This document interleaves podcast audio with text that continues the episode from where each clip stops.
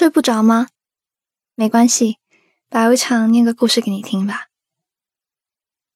在电影《朱诺》里面有一句台词是这样说的：“你能做的最好的事情，就是找到一个人，他爱你，接受你的一切，无论你是开心还是生气，丑陋还是美丽。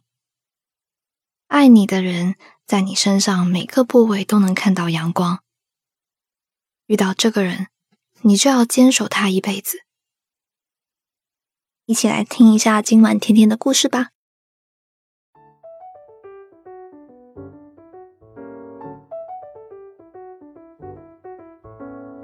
我有个闺蜜群，叫做“未来富婆高级养生会所”。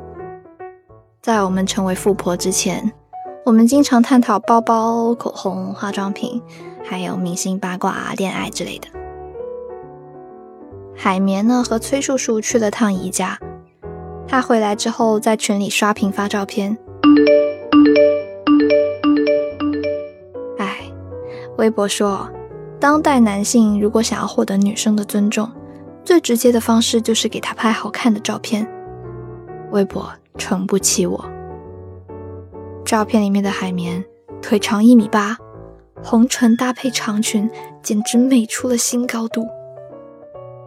在海绵的言语中，他第一次表达出了对直男崔叔叔浓烈的爱意。心痒痒的我拉上了严医生，趁着周末直奔宜家。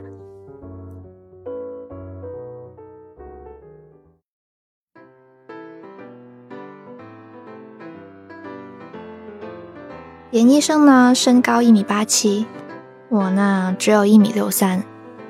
每次和他一起坐车。严医生最喜欢干的事情，就是把我拉到面前，背对着他，然后把下巴放在我头顶上。地铁上没有空位，我懒得伸手拉吊环。严医生索性一只手拉着头顶的横杠，另一个胳膊环着我，不让我乱晃。我对面坐着个五六岁的小男孩，他一直盯着我们笑。不好意思的我开始在严医生怀里躁动起来，试图挣脱他的包围。严医生突然低头对小朋友说：“小弟弟，你把头转一下，不要老看姐姐，她害羞。”我扭头瞪他一眼，表达我的强烈不满。严医生见好就收，开始转移话题。他跟我讲起了给篮球队帮忙招新的事情。我瞬间就起了玩心，躲在他怀里面说：“我能加入你们的篮球队吗？”女生身高没有一米七的，我们不要。我一听完他的要求，转身就用手去揪他的脸。哎，我穿鞋子就一米六五啦，你再四舍五入一下，不就是一米七啦？你脸皮怎么这么厚啊？还能四舍五入算身高的吗？严医生开始用下巴蹭我的头发。我气不过，但又只能窝在他怀里看外面的风景。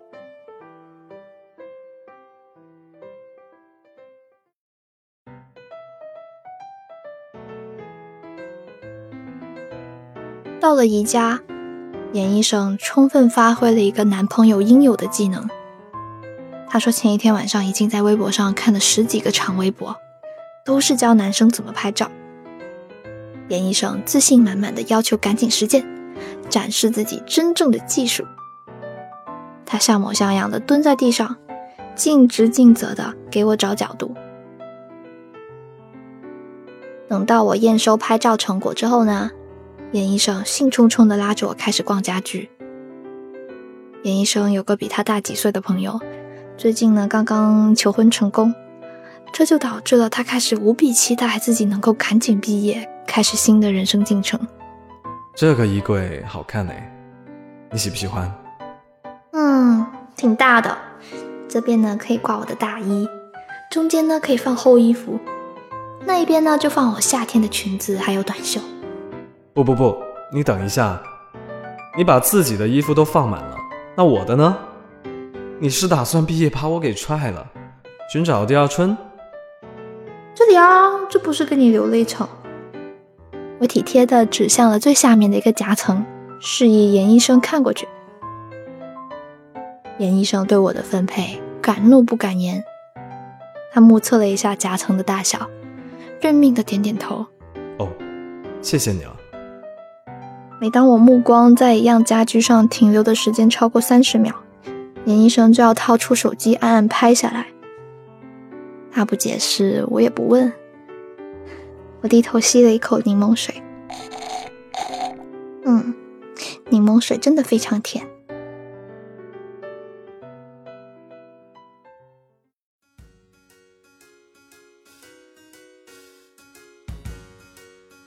去了宜家，我当然不会错过零食区啦。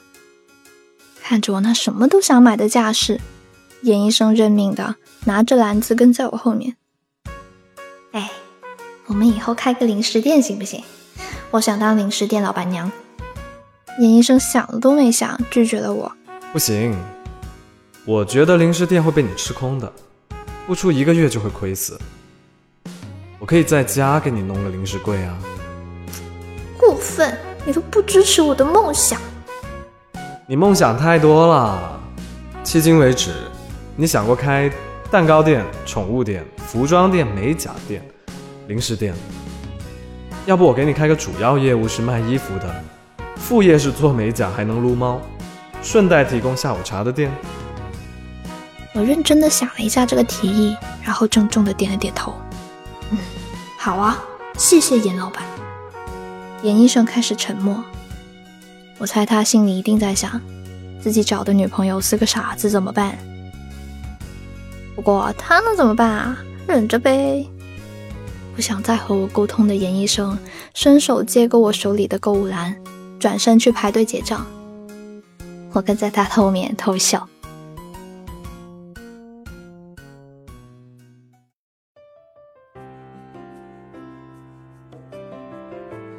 严医生一直都不能理解女生为什么这么热衷逛街购物，并且似乎有用不完的精力。我踩着五厘米的高跟鞋拉着他逛了快三个小时，严医生彻底崩溃了。下次我们出去爬山，你要是爬半个小时就说累，我就把你从山上扔下去。心满意足的看着手里面四袋战利品，完全无视严医生的抱怨。你以为？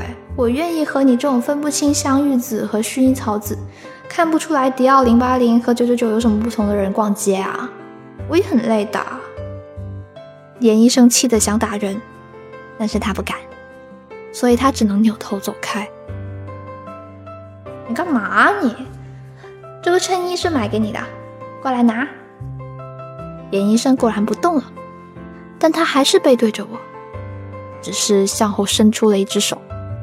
我赶紧过去，把袋子都挂在他的胳膊上。没想到严医生又把另一只手伸了过来，没了，购物袋都挂在你身上啊！要什么购物袋啊？我想牵你，是不是蠢？回去的路上，严医生在跟朋友打电话，我就捣乱的挠他痒痒，顺带捏他的嘴巴和脸。严医生笑着瞪了我一眼。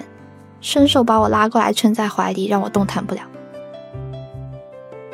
他朋友可能听到了什么动静，于是问他是不是有事在忙。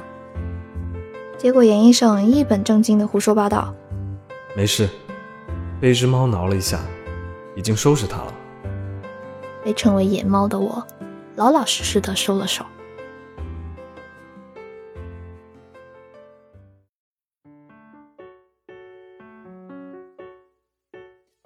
晚上我回到寝室收拾东西，在衣服里面翻出两支口红，竟然是我下午没有买的零八零和九九九。当时我问严医生哪只更好看，严医生看了半天，憋出了一句：“他们真的有差别吗？而且我觉得和你嘴上原本的那个颜色没有区别啊，不都是红色吗？”我顿时就没有了想买口红的欲望。我拿起手机给严医生发微信，问他口红是怎么回事。他秒回我：“你不是喜欢吗？你去卫生间的时候我都买了。虽然真的不知道它们有啥区别，但是我希望你开心。严医生好像知道我要转钱一样，一条录音紧跟在后。开店的时候，你忙前忙后给我们跑装修。唉，我的小可爱辛苦了，给你工资你也不要，口红就当谢礼了，别给我转钱啊，乖。可是我喜欢的是丝绒版本的九九九，你给我买的滋润版呢。那，那打扰了。接下来那几天，我刷微博的时候，经常看到严医生的动态。他点赞了多个美妆博主的口红试色。脆皮阿文学资深爱好者双鱼在群里面开玩笑问我：“严医生是不是直着直着就弯了？”我故作矜持的讲了去宜家购物的事情。后来双鱼就把群名改成了“再秀恩爱就把你们都踢出去”。